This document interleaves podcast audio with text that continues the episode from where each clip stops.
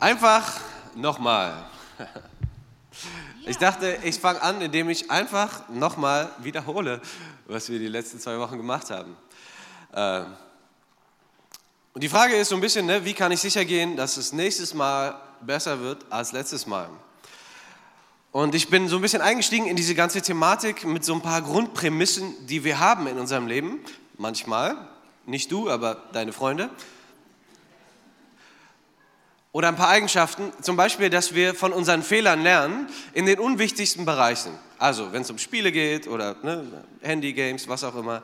Äh, oder Chats. Ja, die, die Woche hatten wir eine Wiederholung. Jemand hat eine falsche Nachricht, eine falsche Gruppe gepostet und daraufhin dann, oh, jetzt geht es mir schon wie im Daniel.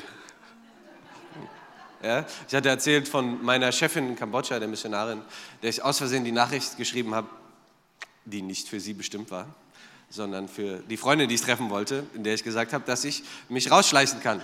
Naja, sowas kommt vor. Ähm, wir lernen von unseren Fehlern in den unwichtigsten Bereichen, aber wir lernen nicht von unseren Fehlern, wir wiederholen unsere Fehler in den wichtigsten Bereichen unseres Lebens. Wenn es um Finanzen geht, wenn es um Beziehungen geht, wenn es um unsere Ehe geht, den Umgang mit unseren Kindern, da scheint es so, als würden sich Fehler immer wieder zu wiederholen und wir, wir lernen nicht draus. Dann gibt es die sogenannte Erfahrungslüge. Ja? Weil ich in einem bestimmten Bereich eine Erfahrung gemacht habe, bin ich deshalb weiser. Bloß weil ich schon mal verheiratet war, heißt es nicht, dass ich jetzt ein Experte in Ehe bin. Und wenn ich dreimal verheiratet war, noch viel weniger. Ja? Also die Tatsache, dass wir eine Erfahrung machen, macht uns nicht partout weiser. Eine Erfahrung an sich macht uns älter und vielleicht frustrierter, genervter, knittriger, faltiger, was auch immer, aber nicht unbedingt weiser. Nur ausgewertete Erfahrung macht uns weiser. Und dann gibt es diese Besserwisser-Lüge. Weil ich besser weiß, mache ich es auch besser. Ich habe diese Woche wieder eine frustrierende Erfahrung in diesem Kontext gemacht. Es gibt im Leben eines Pastors regelmäßig frustrierende Nachrichten. Irgendwer macht irgendwas ganz anders, als es gut wäre und äh, ich es irgendwie mit und denke, ah, Mann. Und es gibt Phasen, wo mir das nicht so viel ausmacht und es gibt Phasen, wo mir das mehr ausmacht. Ja? Und diese Woche war wieder eine Woche, wo es mir sehr viel mehr ausgemacht hat, wo ich dann frustriert bin und genervt bin und irgendwie. Und ich weiß, der Grund dafür ist, ich brauche meine Zeit mit Gott. Regelmäßig, jeden Tag. Und dann, wenn die nicht so gut ist und nicht so regelmäßig läuft, dann bin ich empfindlicher. Und ich glaube, jeder von uns weiß das, unser Leben funktioniert besser, wenn wir regelmäßig Gemeinschaft mit dem Heiligen Geist haben. Wenn wir regelmäßig im Wort Gottes leben. Wir wissen, wir sind ausgeglichener. Und mir geht so, wenn mir das jemand sagt, ja, Daniel, du musst dir wieder Zeit mit Gott nehmen, sage ich, ich weiß. Aber die Tatsache, dass ich das weiß, heißt nicht, dass ich es deshalb richtig mache. Heißt nicht, dass ich deshalb die Disziplin habe oder die Fähigkeit, es tatsächlich auch umzusetzen. Also bloß weil ich es besser weiß, werde ich es nicht automatisch auch richtig machen. Und der Schlüssel für unser Leben und ich glaube auch für diese Reihe ist Zeit. Wir denken immer, die Zeit ist gegen uns. Ja? Wir haben irgendwie Zeitdruck, wir müssen die Sachen schnell hinkriegen und alle anderen Freunde in meinem Alter und alle anderen haben schon und wenn und ich und ich werde auch nicht jünger und Zeit ist gegen mich, aber Zeit ist für dich. Zeit ist dein Freund. Okay, das war so der Einstieg in diese Thematik. Einfach nochmal, ja, wir stellen fest, es gibt jede Menge biblische Charaktere, die feststellen, irgendwie sie, haben sie ein erstes Mal einen ersten Anlauf und dann viel Zeit dazwischen, in der sie Erfahrungen sammeln, in der sie sich verändern, in der sie sich verändern lassen. Und dann haben sie den zweiten Anlauf, einen zweiten Versuch. Und was passiert in diesem Prozess, in dieser Zwischenzeit? Und da haben wir letzte Woche drüber gesprochen, da hat Melanie uns eine Einführung gemacht in deinen Anteil es ist essentiell, ne, wenn wir zum Beispiel Fehler gemacht haben, wenn Dinge nicht so gut gelaufen sind in unserem Leben, egal ob es Job ist oder Beziehung oder was weiß ich, die Tendenz ist immer, keine Ahnung, ich hatte einen Stress mit meinem Nachbar, wenn ich das erzähle, erzähle ich die 95 Prozent, die vielleicht sogar wahr sind, wo es um seinen Anteil geht. Dass ich vielleicht ein bisschen was gemacht ist eigentlich gar nicht so wichtig, weil die Hauptschuld liegt beim anderen, auf jeden Fall. Und natürlich, das generiert viel mehr Sympathie. Wenn ich allen Leuten immer erzähle, was ich falsch mache, dann, naja gut, ich meine, ich mache das fast jede Woche, ne? aber das generiert nicht unbedingt Sympathie. Aber wenn wir wirklich lernen wollen aus unseren Erfahrungen, müssen wir unsere eigene Schuld, unseren eigenen Anteil daran finden. Und meistens, ne, wir haben letzte Woche so einen Kreis bekommen, meistens ist der komplett zugeklastert mit der Schuld des anderen. Aber wir werden nicht wirklich wachsen aus den Erfahrungen, die wir machen in unserem Leben, wenn wir nicht unseren eigenen Anteil daran erkennen und auch für uns in Anspruch nehmen. Sagen, Gott, ich weiß, da habe ich wirklich einen Fehler gemacht und da will ich daraus lernen und ich will, dass du mich an der Stelle veränderst. Okay, und heute geht es um Durchdenken. Ja? Nächste Woche geht es ums Loslassen, letzte Woche ging es um meinen Anteil, heute geht es ums Durchdenken. Und ich will so ein bisschen mit euch an diesen Punkt kommen, ich weiß nicht, ob ihr das schon mal wart in eurem Lesen, ich, ich vermute schon, dass man sich im Nachhinein fragt, was habe ich mir dabei eigentlich gedacht? Wie, wie konnte das passieren? Was habe ich, was hab ich gedacht? Das, und jetzt, jetzt bin ich in dieser Situation. Und jeder hat es mir gesagt, sie ist nicht die richtige und ich hätte es so, ne, und, aber irgendwie dachte ich, ah ja, wird schon gut gehen. Ja? Ich, irgendwie rein rational ist es erstmal nicht so plausibel, aber es fühlt sich gut an. Also machen wir das Ganze. Wir hatten mal, äh, als wir hier angefangen haben, als äh, Vikare hatten wir, Svenja und ich, nur eine 60-Prozent-Stelle. Und da haben wir nach Möglichkeiten geguckt, unser Gehalt auszubessern. Ja? Ähm, und da hatten wir eine ganz tolle Idee. Äh, man konnte sich sein Auto bekleben lassen mit Werbung für irgendwen. Und in Summe wären das 450 Euro gewesen jeden Monat. Ja? Für Autowerbung, die man aufs Auto klebt. Und es klang fast zu gut, um wahr zu sein. Es war zu gut, um wahr zu sein. Es war nicht wahr. Ja? Tatsächlich sind wir da rausgekommen mit so einem äh, monatlichen Scheiß Hör zu-Abo von so einer primitiven Fernsehzeitung, die niemand lesen sollte. Und wir haben uns geärgert, weil wir zwei Jahre lang jede Woche für diese bescheuerte Zeitung gezahlt haben. Und natürlich hat niemand jemals irgendwie irgendwas auf unser Auto geklebt und wir haben kein Geld bekommen, sondern nur Geld verloren. Und im Nachhinein würde man sich, also es war alles irgendwie verdächtig, ja, der Typ kam an und äh, wollte dann, ja, wo ist denn Ihr Auto? Dann ging es eigentlich nur die ganze Zeit um das Hör zu Abo und dass wir uns irgendeine Zeitung aussuchen sollten. Das, das ist aber komisch. Naja, egal. Ähm, und dann äh, irgendwann am Ende, ja, dann wollen Sie nicht noch das Auto sehen? Ja, ja, ja, das machen wir noch. Okay. Und dann ist er hingekommen, hat ein Foto gemacht, er hat nicht mal richtig aufs Auto gezählt. Ja. Aber irgendwie fragt man sich dann im Nachhinein, was habe ich mir dabei eigentlich gedacht? Das war zu gut, um wahr zu sein. Es war nicht wahr. Ja, und so geht es um manchmal im Leben, dass wir uns im Nachhinein fragen, hey, was habe ich, hab ich mir dabei eigentlich gedacht? Das war irgendwie, ne, im Nachhinein will man sagen, völlig unlogisch. Okay, und das Problem ist, manchmal im Nachhinein machen unsere eigenen Entscheidungen nicht mal für uns selber Sinn. Ja?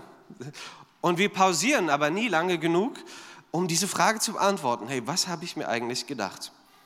Und ich denke, ein Schlüssel dabei für unser Leben ist, wenn du weiter denkst, wie du bisher gedacht hast, dann wirst du weiter tun, was du bisher getan hast. Oh, unglaubliche Weisheit hier. Oh. Krasse Sache, ne? Also das Problem ist, dass wir nie lange genug pausieren, um wirklich zu durchdenken, was wir eigentlich gedacht haben. Wie konnte ich in so eine Situation kommen? Da müsste ich reflektieren, was habe ich eigentlich gedacht in dem Moment. Und wir wollen uns einen Text angucken, den Paulus geschrieben hat vor 2000 Jahren. Paulus ist jemand, der auch einen krassen Neustart hingelegt hat, der angefangen hat als der Verfolger der Christenheit. Wenn du ein Problem mit manchen Christen hast, heute das erste Mal da oder zweite Mal, wie auch immer, sagt, hm, ich gucke mir das mal an, aber Christen finde ich eigentlich komisch, hast vielleicht negative Erfahrungen gemacht. Paulus ist ein Riesenvorbild, der hat Christen nicht nur nicht gemacht, sondern der hat sie auch alle wegsperren lassen. Ja, ziemlich konsequent. 15 Jahre lang. Und dann hat eine Begegnung mit Jesus gehabt und es hat sein Leben komplett umgedreht und er hat einen Neuanfang gemacht. Also würde ich sagen, das ist jemand, der sich auskennt mit einem ersten und einem zweiten Versuch. Äh, und der versucht uns zu helfen, auf diese, diese Problematik, auf diese Frage ein, ein Thema, zu, eine Antwort zu finden. Und er erklärt in einer Art und Weise, wie unser Denken verändert werden kann, damit wir wirklich verändert werden können.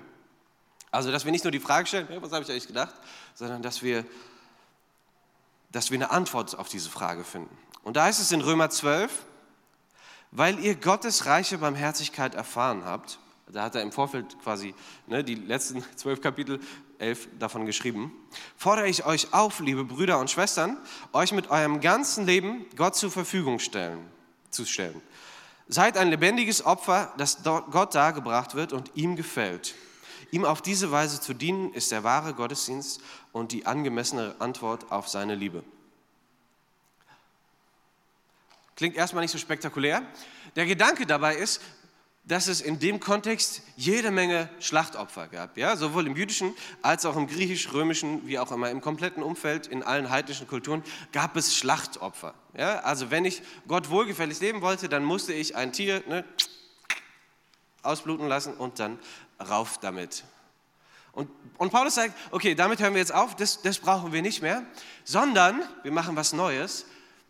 Und zwar will ich, dass ihr euer ganzes Leben Gott zur Verfügung stellt. Seid ein lebendiges Opfer. Also kein totes Tieropfer, sondern ein lebendiges Menschenopfer. Also im Grunde ist die Herausforderung, ich will, dass du dich, deine Person, dein ganzes Leben, dein ganzes Denken, dein ganzes Tun auf den Altar legst. Und Gott sagt, Gott, hier bin ich, mach mit mir, was du möchtest. Und das schließt also nicht nur den Sonntagmorgen ein oder vielleicht den Hauskreisabend oder dein Gebetsleben, sondern es bezieht unser gesamtes Leben ein. Alles, was wir tun und sind und sagen. Okay, also wenn du kein Christ bist, betrifft dich das nicht, dann musst du dich nicht angesprochen fühlen. Aber wenn wir Christen sind, dann meint das uns. Ja? Und Paulus schreibt hier an Christen, ähm, und ich weiß nicht, ob er vielleicht selber festgestellt hat, dass es ein bisschen viel verlangt ist oder dass es ein bisschen erstmal eine, schon eine heftige Forderung ist. Und deshalb versucht er das ein bisschen praktisch zu erklären. Ja? Also was bedeutet das ganz konkret? Und da schreibt er, passt euch nicht den Maßstäben dieser Welt an. Ah, eins zurück, da waren wir nur. Wenn du dich anpasst den Verhältnissen, den Maßstäben der Denkweise und der Verhaltensweise dieser Welt, wirst du so leben wie die Welt. Und es ist gar nicht so kompliziert, es ist gar nicht so schwierig, weil unsere ganze Prägung, alles, was wir bekommen an Einflüssen, an, an Medien, was uns begegnet, beeinflusst uns genau in diese Richtung. Also wir werden automatisch geprägt, wir werden unweigerlich geprägt. Und es kommt nicht mit einer Warnung, so, keine Ahnung, wenn du Fernsehen guckst, Achtung, jetzt kommt eine Werbung, die äh, geistliche Wahrnehmung verfälscht, weil sie unglaublich egozentrisch wird, was auch immer. Ne? Es gab zum Beispiel mal eine Sparkassenwerbung, da waren irgendwie drei Wörter, mit denen, in denen die drei Buchstaben Ich drin vorgekommen sind und die waren natürlich fett weiß groß geschrieben. So. Weil das unsere Kultur prägt, hey, es geht um mich, ich, ja, also was tut mir gut, was bin ich, so, okay. Und so gibt es ganz viel, was unsere Kultur ne, mit uns macht und da gibt es keine Warnung, das ist einfach eine Tatsache, wir werden geprägt durch die Denkweisen und Verhaltensweisen dieser Welt. Ähm, und die Frage ist so ein bisschen, wie viel Kraft oder Energie ist erforderlich, um sich den Maßstäben dieser Welt anzupassen? Was glaubt ihr? Keine. Ja, brauchst gar nicht, brauchst gar nicht groß nachdenken, mach einfach, was alle anderen machen, supi. Passt. So lebst du angepasst. Ja? Wie viel Intentionalität brauche ich? Wie viel muss ich mir Gedanken machen darüber, wenn ich angepasst lebe an die Verhältnisse dieser Welt? Gar nicht. Ja. Ich muss nie fragen, was würde Jesus tun? Oh, Brauche ich nicht mehr. Ich kann einfach machen, was ich will, was ich denke, was mir passt. Okay, also Paulus sagt, das sollt ihr auf keinen Fall. Passt euch nicht den Maßstäben dieser Welt an. Das ist die Voraussetzung, sondern lasst euch von Gott verändern. Lasst euch transformieren, könnte man sagen. Ja? Also sei kein Konformer, sondern ein Transformer. Und wenn man das hört, denkt man, ah ja, will ich auch. Wer will denn so sein wie alle anderen? Wer will eine Ehe führen wie alle anderen? Wer will ein Leben führen wie alle anderen? Wer will, dass seine Kinder, Kinder sind wie alle anderen? Das wollen wir nicht. Ne? Wir wollen einzigartig sein. Wir wollen frei sein, unser unbestimmtes eigenes Leben führen. Und wenn es so darum geht, ne, würden wir auch alle sagen, nee, das wollen wir ja gar nicht. Wir wollen uns nicht den Maßstäben dieser Welt anpassen, sondern wir wollen uns von Gott verändern lassen. Und ich glaube, viele von uns haben das schon ziemlich oft gewollt sogar. Wenn ich an manche Gespräche mit Rangern denke, ich war damals so bewegt beim Ratslagerfeuer und da habe ich mein ganzes Leben Jesus Gott gegeben. Und das Jahr darauf habe ich wieder mein ganzes Leben Gott gegeben. Und das Jahr darauf habe ich wieder mein ganzes Leben Gott gegeben. Und wir hören Predigten und wir hören Seminare und wir sind bewegt und wir meinen es wirklich ernst und weihen uns und geben unser ganzes Leben hin. Und es reicht ganze fünf Tage und dann ist wieder der alte Trott. Aber wir meinen es wirklich ernst. Und von jetzt an würde ich wirklich richtig unbedingt Gott jeden Tag meine Bibel lesen. Und ich will es wirklich. Deine letzte Diät ist der perfekte Beweis dafür, dass es nicht funktioniert. Du hast es zwei Wochen wirklich gewollt, so wie dein regelmäßiger Fitnessbesuch. Ich meine, letztlich lebt so ein Fitnessstudio auch davon. Ne? Das letzte Mal, als ich beim Friseur war, habe ich noch ganz stolz erzählt, wie ich gerade auf Diät bin. Jetzt dieses Mal war ich wieder beim Friseur. Ihr habt es vielleicht schon gesehen. Bei Diana. Und äh, und, und wie läuft die Diät? Ach, das war letztes Jahr. Und in Bezug auf Fitness und Diät und Ernährung ist es echt witzig. Aber wenn es um die relevanten Dinge unseres Lebens geht, ist es nicht witzig. Wenn es um deine Ehe geht, wenn es um die Beziehung zu deinen Kindern geht, wenn es um dein geistliches Leben geht. Und so wenig wie das im Fitnessstudio oder mit der Diät funktioniert, funktioniert es auch mit deinem geistlichen Leben. Du kannst nicht erwarten, dass dein Leben sich komplett ändert, bloß weil du es willst. Aber ich will es doch wirklich. Ich glaube, wir...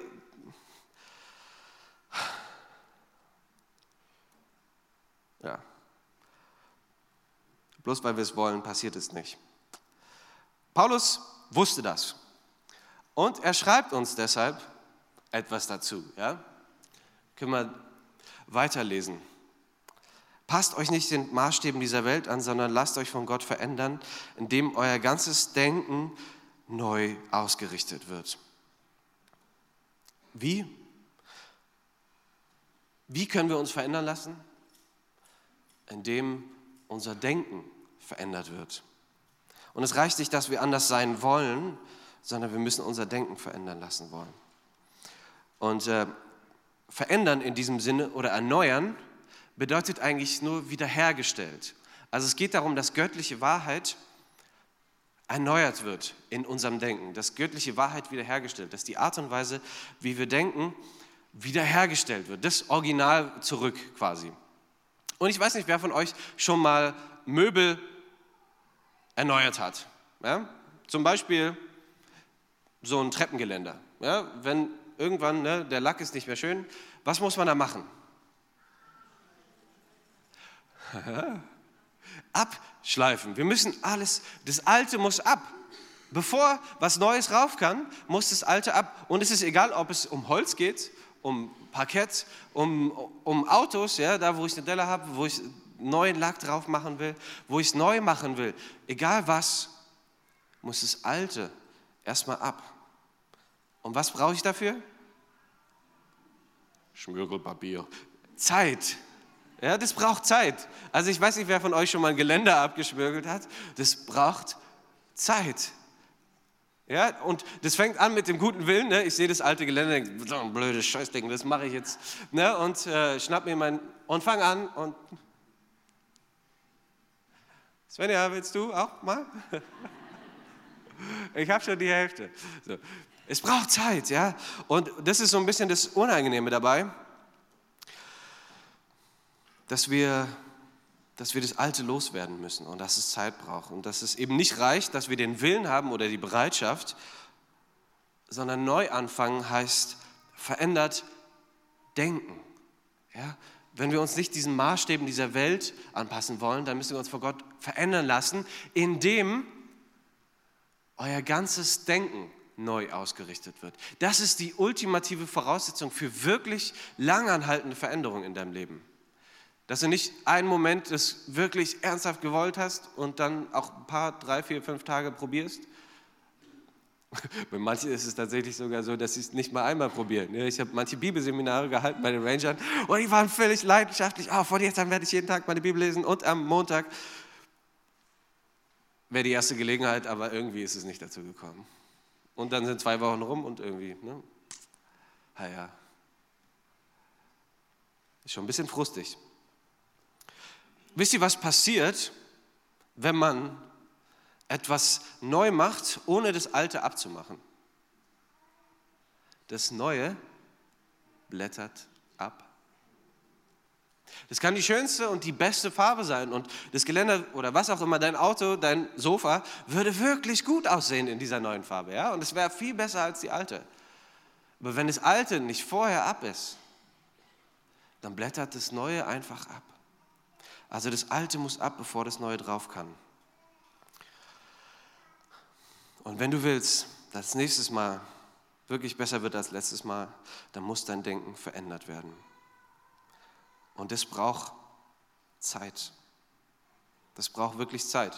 Das ist so ein bisschen, man könnte auch sagen, warum nehmen wir keine super Babychristen in Leiterschaft? Meistens sind es die motiviertesten von allen. Ja? Ich liebe Jesus und ich liebe Gemeinde und ach, ich weiß gar nicht, wie ich mein Leben vorher leben konnte und es ist so unglaublich und faszinierend. Ja? Und ich möchte gerne helfen und ich möchte predigen und ich gehe in Hauskreis und ach, ich könnte sogar vier Hauskreise besuchen. Ja? Coole Sache.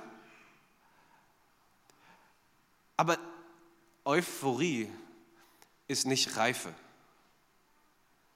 Und Reife braucht Zeit. Und Reife können wir nicht beschleunigen. Und das ist für mich oft, das sind die Menschen, die, die mich am meisten begeistern, wenn sie so lange, so treu Jesus nachfolgen. Weil das wirklich zu Reife führt. Das führt zu Veränderungen. Und es geht nicht darum, wer eben von Anfang an Großes will, sondern dass ich im Kleinen treu bin und dann über Großes gesetzt werde. Nicht, dass ich von Anfang an Großes will. Und mir geht es immer mal wieder so, dass ich denke, ich lerne Leute kennen aus der Gemeinde, die sich bekehrt haben, ja, und die jetzt ein bisschen unterwegs sind und dann triffst du sie irgendwo und kommst ins Gespräch und plötzlich kommen Dinge hoch, wo du denkst, was? So Denkweisen, ich hoffe, man merkt mir das meistens nicht sofort an, wie entsetzt ich darüber bin, was ich gerade gehört habe. Aber unser Denken passt sich nicht automatisch komplett Gottes Maßstäben an, sondern es ist ein Prozess, dass unser Denken verändert wird. Und es braucht Zeit. Okay, ich habe nicht so viel Zeit, wie ich dachte. Da muss ich ein paar Beispiele weniger erzählen. Veränderung braucht Zeit. Und Paulus schreibt weiter, nur dann, und da gibt er uns quasi ein Ergebnis, ja? also nur dann könnt ihr beurteilen, was Gottes Wille ist, was gut und vollkommen ist und was ihm gefällt. Wenn du kein Christ bist, ist es nicht interessant. Wenn du Christ bist, ist das nicht dein Wunsch? Willst du nicht wissen, was Gottes Wille für dein Leben ist? Also mir geht es so, ich will es regelmäßig wissen. Ja? Wenn ich morgens aufstehe sage, Gott, ich will in deinem Willen leben. Und ich bitte dich, dass du mir hilfst dabei. Ja? Und es passiert, wenn du dir Zeit nimmst, dein Denken verändern zu lassen. Wie passiert das? Zum Beispiel, indem du regelmäßig in den Gottesdienst gehst. Regelmäßig unter das Wort Gottes aktiv ja, Predigten hören, die dein Denken verändern, die das Wort Gottes predigen, und die tatsächlich Veränderungen in dir bewirken. Regelmäßig Bibel lesen. Tatsächlich, ja. Wenn wir eintauchen in Gottes Welt, in die Art und Weise, wie er die Dinge sieht und durch seine Zeugen uns die Dinge erklärt, das wird unser Denken verändern. Und auch ein Schlüssel ist, regelmäßig einen Hauskreis zu besuchen. Ich weiß nicht, ob das schon mal aufgefallen ist. Wenn meine Denkweise und die eines anderen kollidiert, ja, so, so was passiert im Hauskreis, man kommt ins Gespräch über Dinge und stellt fest, oh, der macht Sachen ja ganz anders, der sieht sie ganz anders. Das ist eine positive Herausforderung für mein Leben, weil ich feststellen werde, ich brauche das. Ja, ich brauche diese Herausforderung, ich muss es, ich muss mein Leben, meine Denkweise ins Spiel bringen und in Auseinandersetzung mit anderen Christen, mit dem Wort Gottes, mit der Bibel im Gottesdienst, im Hauskreis mit Menschen in meinem Umfeld. Und da sind wir im Grunde wieder an, am Anfang. Es reicht nicht, dass wir uns verändern wollen, dass wir was bereuen. Wir können uns nicht in Veränderung weinen oder wünschen oder uns danach sehen und dann wird es irgendwie passieren oder versprechen. Und ich glaube, wir kennen es alle, wenn du jemanden kennst, der, keine Ahnung, Glücksspielabhängig ist oder alkoholabhängig oder und dann kommt dieses Wirklich, ich lasse es von jetzt an wirklich nach der letzten Krise, ja. Ich mache es nie wieder. Die wollen es wirklich. Es ist keine Lüge in dem Moment, dass sie es wollen. Aber es funktioniert nicht. Wenn du weiter denkst, wie du bisher gedacht hast, wirst du weiter tun, was du bisher getan hast. Und jetzt will ich euch gerne sieben Dinge aufzeigen, die wir oft denken. Also sieben Denkweisen, die so ein bisschen unser Unterbewusstsein steuern, die wir manchmal wahrnehmen, meistens nicht, die aber ganz stark unsere Entscheidungen beeinflussen, also die Art und Weise, wie wir uns entscheiden. Und wenn du dir das nächste Mal die Frage stellst, was habe ich mir dabei eigentlich gedacht, dann hoffe ich, dass ihr lange genug innehaltet und tatsächlich eine Antwort findet auf diese Frage, dass ihr wirklich pausiert. Äh, ihr müsst jetzt nicht mitschreiben, jetzt kommen sieben Punkte. Ähm, ihr könnt euch die Predigt einfach nochmal anhören. Aber die meisten Sachen werden sowieso nicht auf dich zutreffen, sondern auf deine Freunde, Verwandten, Bekannten, Familienmitglieder und Nachbarn, die alle heute nicht hier sind. So funktioniert es nämlich meistens in Gemeinde. Okay, Punkt 1. Wenn ich nur die richtige Person finde, wird alles gut. Wenn du die richtige Person findest und du nicht die richtige Person bist, dann wird dich diese Person nicht mögen. So einfach. Ziel unseres Lebens ist es, die richtige Person zu werden. Ja, also wenn ich die richtige Person werde, dann steigen deine Chancen, dass es besser wird, exponentiell. Wenn du die richtige Person wirst, dann wird es auf jeden Fall besser. Und das ist nicht nur in Beziehungen in der Ehe so, sondern in jedem Bereich, egal ob Arbeitskollegen oder Freunde. Unsere Geschichte wiederholt sich und wir brauchen Zeit, uns verändern zu lassen wenn es dir zum Beispiel so geht, irgendwie, ja, egal mit wem ich eine Freundschaft anfange, am Ende wird es immer komisch, was einfach daran liegt, dass die Menschen irgendwie alle komisch sind. Ja, könnte sein. Könnte aber auch sein, dass es nicht nur daran liegt, dass du nicht die richtige Person gefunden hast, sondern dass du nicht die richtige Person geworden bist bisher. Und deshalb ist es unser Ziel, denk nicht, wenn ich nur den richtigen treffe, den richtigen Arbeitskollegen, den richtigen Chef, den richtigen was auch immer, sondern werd die richtige Person. Okay, zweiter Punkt. Meine Situation ist einzigartig. Nein. Das ist unsere Begründung, uns nicht an die Regeln zu halten. Ja? Ich weiß zwar, was die Bibel dazu sagt, aber in meinem Fall ist es anders. Ich weiß zwar, was jeder mir redet, aber ich weiß es besser. Ich weiß, was meine Frau mir sagt und die hat meistens recht in solchen Fällen, aber ich weiß, was eigentlich logisch wäre, aber du bist einzigartig, oh, deine Situation nicht. Ich finde, so der Klassiker ist zum Beispiel Vergebung. Ja? Würde jeder sagen, na klar, wissen wir, Vergebung ist so ein essentieller Bereich von Christsein. Ja? Niemand kann das Vater unser beten, wenn er seinen Mitmenschen nicht vergeben hat. Aber in ganz vielen Fällen trifft es überhaupt nicht zu. Habt ihr noch nie gehört? Höre ich ständig. Ja, das mit dem siebenmal, siebzigmal und so, ne? Jesus meint ja nicht, dass ich wirklich vergeben muss, wenn der andere sich nicht entschuldigt hat. Klingt komisch? Höre ich aber öfter. Ja, ich weiß, dass ich mich theoretisch entschuldigen müsste, aber ich glaube nicht, dass Jesus den vor Augen hatte und du weißt gar nicht, was der wirklich gemacht hat. Ja? Du weißt nicht, wie schlimm mein Vater war. Du weißt nicht, wie schlimm, was mir meine Frau angetan hat. Du weißt nicht, was mein Sohn da wirklich, was auch immer es ist. Du bist einzigartig, aber deine Umstände nicht. Und wenn wir das als Begründung nehmen,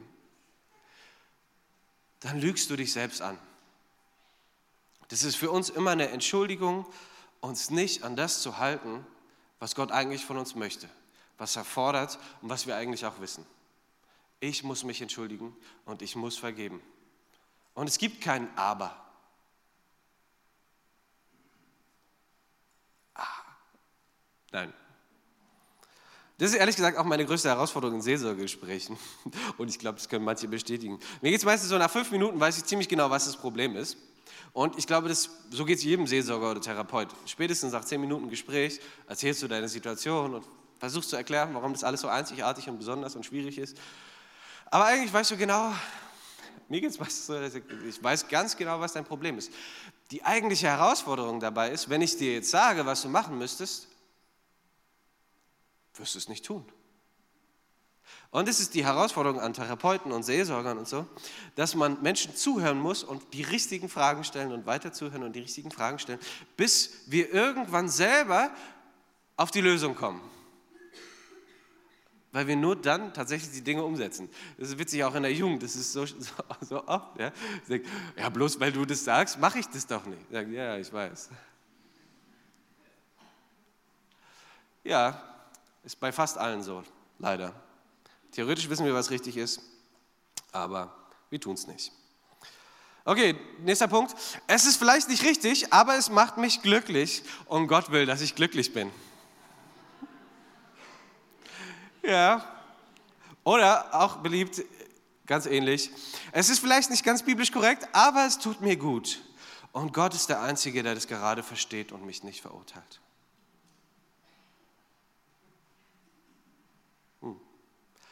Gott will, dass ich glücklich bin? Da sagt jemand Amen. Weiß ich nicht. Steht so nicht in der Bibel. Kann ich. Ja, und wenn du Entscheidungen triffst auf dieser Grundlage, ich weiß es nicht ganz richtig, aber Gott will, dass ich glücklich bin und es macht mich glücklich, dann sei ehrlich, du lügst. Ja, also das hast du dir ausgedacht. Das, steht, das ist keine biblische, keine christliche Wahrheit. Ja, es ist vielleicht nicht ganz richtig, aber es macht mich glücklich und Gott will, dass ich glücklich bin. Hm. Ja. Gott will, dass unsere Freude vollkommen wird. Aber wie wir da hinkommen, ist meistens nicht das, was wir in so einer Situation behaupten. Und ich glaube auch, vollkommene Freude ist ein bisschen was anderes als glücklich sein. Ja? Vielleicht hattest du ein paar glückliche Stunden oder ein paar glückliche Abende oder ein paar glückliche Wochenenden. Aber das ist nicht unbedingt das Gleiche wie vollkommene Freude. Das, was Jesus für uns hat, das, was er für uns möchte. Und Gott will, dass unser Leben gelingt, aber das tut es nur nach Gottes Maßstäben. Und es bedeutet manchmal, dass wir auch durch schwierige Phasen gehen, in denen wir nicht ganz so glücklich sind. Ja? Und die Wahrheit ist, könnt ihr mitschreiben, die ist unglaublich. Kommt sofort. Wenn es nicht richtig ist, wird es nicht richtig werden. Clever. Ja, ich weiß, es ist nicht so krass. Aber es ist die Wahrheit. Es ist vielleicht nicht ganz richtig, aber es macht mich glücklich. Wenn es nicht richtig ist, wird es auch nicht richtig werden. Und wenn es von Anfang an nicht richtig war, dann will ich dich nur ermutigen, ey, triff keine Entscheidung auf dieser Grundlage, wenn du schon weißt, es ist eigentlich nicht richtig. Okay, nächster Punkt. Wenn ich nur das hätte, dann wäre ich zufrieden. Kennt ihr irgendjemand, der tatsächlich nur ein Tattoo hat? Ich kenne überhaupt niemanden, der ein Tattoo hat. Und meistens sagen, naja, also ich habe eins, von dem Leute wissen. Okay. Aber irgendwie, ich, das ist so dieses Phänomen, ne? dass wir immer wirklich denken, wenn ich nur noch dieses eine, wenn ich nur noch dieses, dieses eine perfekt, ach, ah ja, und jetzt habe ich eins hier und oh, jetzt brauche ich halt noch auf der Seite, ne, damit es irgendwie zusammenpasst und so. Irgendwie ist so dieses Phänomen, oh, jetzt habe ich hier eins, was auch immer, ja. Tattoos, ich habe nicht grundsätzlich was gegen Tattoos, soll jeder machen, wie er, wie er will oder so, aber ist nichts für mich. Die Grundherausforderung dabei ist, Appetit wird niemals ganz und für immer befriedigt. Nehmen wir mal Schokolade. Ja? Ich weiß nicht, wer von euch schon mal so einen Schokohieper hatte und dachte, okay, jetzt esse ich vier Tafeln und dann habe ich nie wieder Lust auf Schokolade weil meine Schokoladensucht für immer befriedigt ist. Vielleicht können wir die Folie nochmal dahin kriegen. Oder auch nicht. Appetit wird niemals ganz und für immer befriedigt. Wenn du irgendwas tust unter der Prämisse, wenn ich nur das hätte, dann wäre ich zufrieden. Sieh ein, das ist eine Lüge. Ja, es gibt keinen Appetit, egal ob Schokolade ist oder Gummibärchen oder Shopping oder vielleicht eine Lust auf Schönheits-OPs. Ja. Es gibt nichts, keinen Appetit, der tatsächlich jemals für immer befriedigt wird. Tja, ist fies, ne? Ich glaube, und es betrifft so viele Situationen. Es ist, ach, Ne? Zum Beispiel überlegst ein Auto zu kaufen, ja, und dann denkst du, ah ja, jetzt habe ich so lange gewartet und jetzt, wenn ich nur noch dieses eine und noch das eine Upgrade und ja gut, Sitzheizung sollte schon auch sein eigentlich, ne? Und ja, vielleicht auch hinten und Isofix ist ja inzwischen Standard, ne? Und dann ist noch das und das, nur noch dieses eine. Und vielleicht ging es dir so, als du dein Haus gebaut hast, dass du dachtest, wenn ich endlich mein eigenes Haus habe, dann bin ich zufrieden. Uh, vielleicht mein eigenes Haus mit Keller. Ja? Und na, so eine Standardtreppe sollte es vielleicht auch nicht sein. Und ah ja, vielleicht nur noch der Kamin, ja? nur noch ein Kamin. Und dann, dann sind wir zufrieden. Und so summiert sich das und am Ende stellt sich fest, was habe ich mir dabei eigentlich gedacht, ja, wenn du das monatlich abbezahlen wirst. Wenn ich nur noch das hätte, dann wäre ich zufrieden. Stimmt nicht. Es ist einfach keine Wahrheit. Ja? Appetit wird niemals ganz und für immer befriedigt.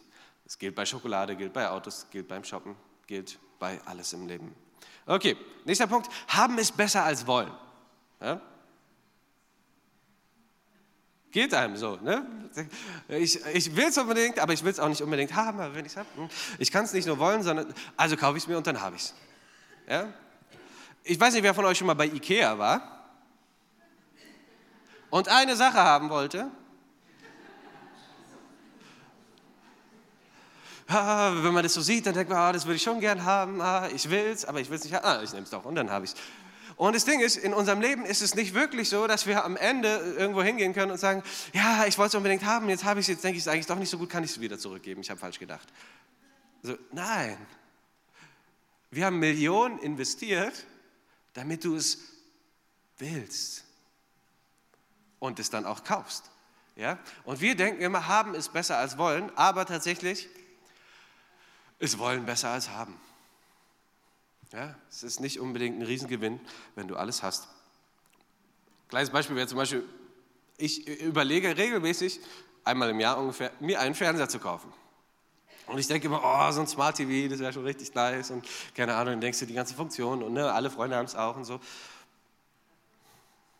Ein Smart TV, ein Fernseher. Und ich entscheide mich glücklicherweise immer dagegen, meistens auch aus finanziellen Gründen. Aber jetzt habe ich letztes Mal wieder nachgedacht, was würde ich damit überhaupt machen? Ich gucke gar kein Fernsehen. Ist schon ein bisschen blöd eigentlich, ne? Aber wenn wir das sehen, dann wollen wir das.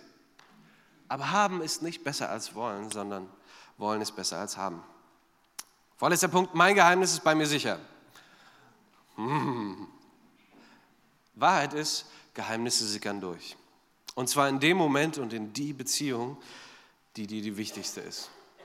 Ich heirate sie und sie wird nie erfahren, dass ich, ne, du dachtest, dass dein Geheimnis bei dir sicher ist, aber ist es nicht. Und diese kleine Nasenspray-Abhängigkeit oder dieses kleine andere Ding, dass ich heimlich hin und wieder mit meinen Freunden irgendwie, und er wird es schon nicht erfahren, dein Geheimnis ist nicht sicher. Und auch nicht diese kleine Alkoholabhängigkeit. Ich trinke ja gar nicht so viel, nur hin und wieder, einmal am Tag. Ein bisschen. Oder diese kleine Pornosache. Geheimnisse sickern durch. Und ich weiß nicht, ob ihr das kennt, wenn man Filme oder Serien guckt oder so, und dann kommt so diese Situation und weiß, oh, sie, er hat ein Geheimnis und es wäre sinnvoll, das jetzt an dieser Stelle auch zu erzählen. Aber stattdessen kommt irgendwie irgendeine Lüge. Und ich bin so ein emotionaler Gucker, der, wenn ich dann mal so eine Serie oder sowas gucke, dann ich so, oh, ich mach das nicht. Bitte. Ja. Ich weine auch öfter, glaube ich, als Sven, ja. Ich, ja, und es geht uns so bei anderen, wenn wir ihnen zugucken, wie sie ihre Fehler wiederholen, wie sie meinen, dass ihre Geheimnisse bei ihnen sicher sind. Und denken, wie kann, nein, mach das nicht. Aber bei uns selber irgendwie denken wir, unsere Geheimnisse sind sicher. Und mein Impuls ist einfach, hey, bring's ans Licht. Egal was es ist. Es ist immer besser, wenn ich selber sage, als wenn irgendwann, und es wird passieren, dir das in die wichtigste Beziehung, in, in der unpassendsten Situation in dein Leben sickert und noch viel mehr Schaden anrichtet, als es so schon macht. Okay, letzter Punkt, einfach nur zum Spaß. Sex ist die Lösung. Babam. Nein, Sex macht alles komplizierter. Sex ist was ganz Verrücktes, ganz Wunderbares. Ich weiß nicht genau, wie das war. Gott guckt irgendwie vom Himmel auf die Erde und denkt so, ich habe die allerbeste Idee. Und die Engel fragen, was ist denn los? Das werdet ihr nicht verstehen. Ja, keine Ahnung. Sex ist was Tolles und es ist ein Geschenk, was er uns gegeben hat. Es ist was Wunderbares, was wir genießen dürfen, was irgendwie faszinierend ist. Aber nur in einem bestimmten Kontext, nämlich in der Ehe. Ja, das ist so ein bisschen wie Lagerfeuer. Ich liebe Feuer, ja. Könnte ich das ganze Jahr über machen. Es gibt so Leute, die grillen nur im Sommer. Ich würde, ich finde sogar Grillen im Winter noch cooler fast eigentlich. Ja, also Feuer könnte für mich eigentlich immer sein. Und so Grasgrill finde ich richtig langweilig.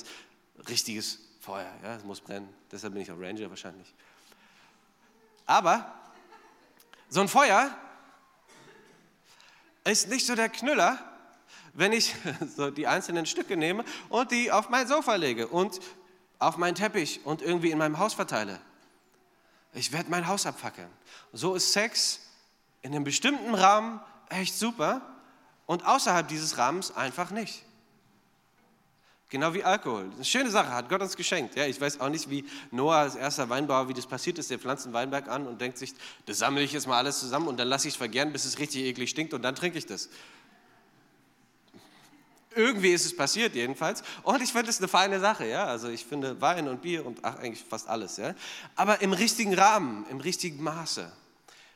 Und so gehört Sex nur in die Ehe. Und außerhalb der Ehe ist es schwierig. Und wenn du feststellst, hey, wir haben gut angefangen in unserer Beziehung, jetzt wird es irgendwie komplizierter.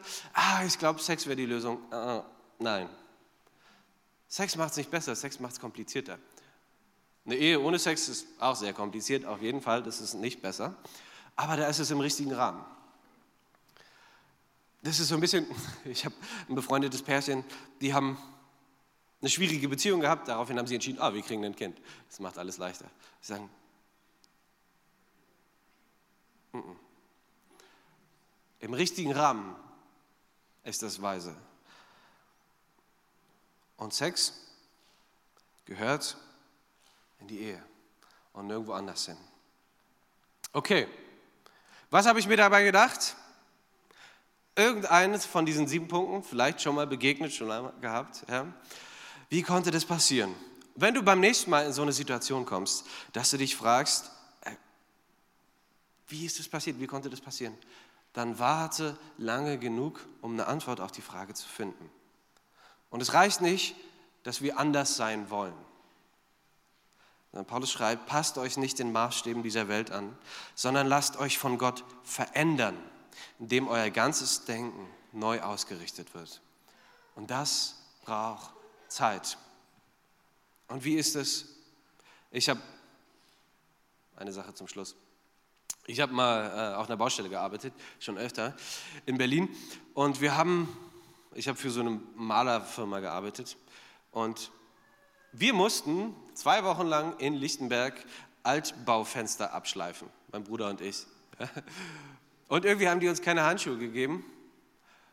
Und am Ende hatte ich keine Haut mehr auf den Handflächen. Weil so Altbaufenster, ne, die, hatten, die waren irgendwie auch sogar dreilagig. Ja, das heißt dreimal für so einen ganzen Block und zwei Wochen lang nichts anderes machen als abschleifen.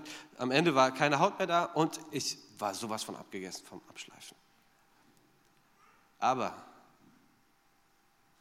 wenn das Alte nicht ab ist, bevor ich das Neue drauf mache, dann blättert es ab. Jeder gute Wunsch, jede gute, jeder gute Vorsatz, jede gute Intention, die du ernst meinst, die du nach einer Predigt wirklich umsetzen willst, die du nach dem Bibellesen wirklich umsetzen willst, wird versickern, wird abblättern.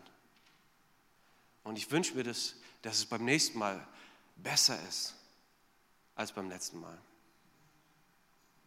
Ich will noch beten.